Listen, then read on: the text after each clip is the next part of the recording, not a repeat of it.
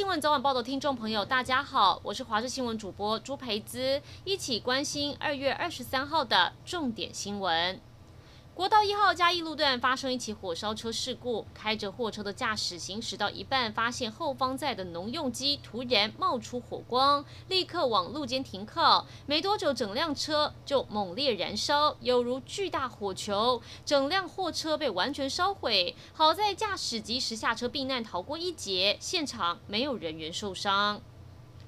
高市府卫生局昨天晚上宣布，因为近期社区防疫有成效，再加上部桃专案解除等因素，所以调整防疫管制措施，包含进入医疗院所取消健保卡刷卡管制、开放探病一天一次等等。但很多民众还不知道这个有条件的解禁，当中高雄高医也是临时收到公部门通知，都还来不及告诉民众，好多人到了医院门口才知道，不用再刷健保卡了。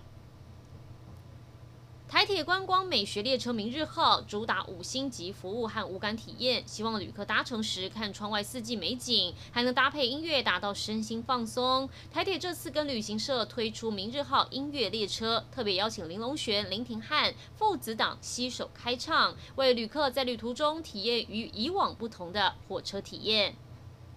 新冠病毒肆虐全球，美国仍旧是全球疫情最严峻的国家。虽然总统拜登承诺上任百日之内会让至少一亿美国民众接种疫苗，但目前接种人数超过六千一百万人，疫情确实有趋缓，累计确诊人数还是超过两千八百万例，确诊死亡病例突破五十万例，创下了美国自疫情以来的哀伤里程碑。拜登下令全美联邦机构将办期五天，哀悼不幸逝世的人。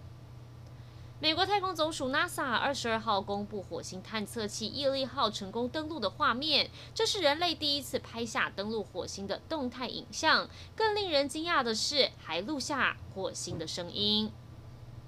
一起来关心天气。今天清晨受辐射冷却作用影响，台南以北到花莲低温十三到十七度，部分地区还是有十一度左右低温出现。至于高屏、东南部都是十六度以上。白天起东北季风增强，迎风面的桃园以北跟东部，由于云量增多，高温大约是二十四、二十五度左右。其他地方高温大约是在二十六到二十八度之间。但在水汽方面，主要集中在迎风面的大台北、东部跟恒春半岛会有局部短暂雨。另外，台南以北、东南部跟恒春半岛沿海空旷地区以及外岛会有八到九级的强阵风。同时，东部、东南部跟恒春半岛沿海地区有长浪发生几率。从事海上跟海海边活动也请务必注意安全。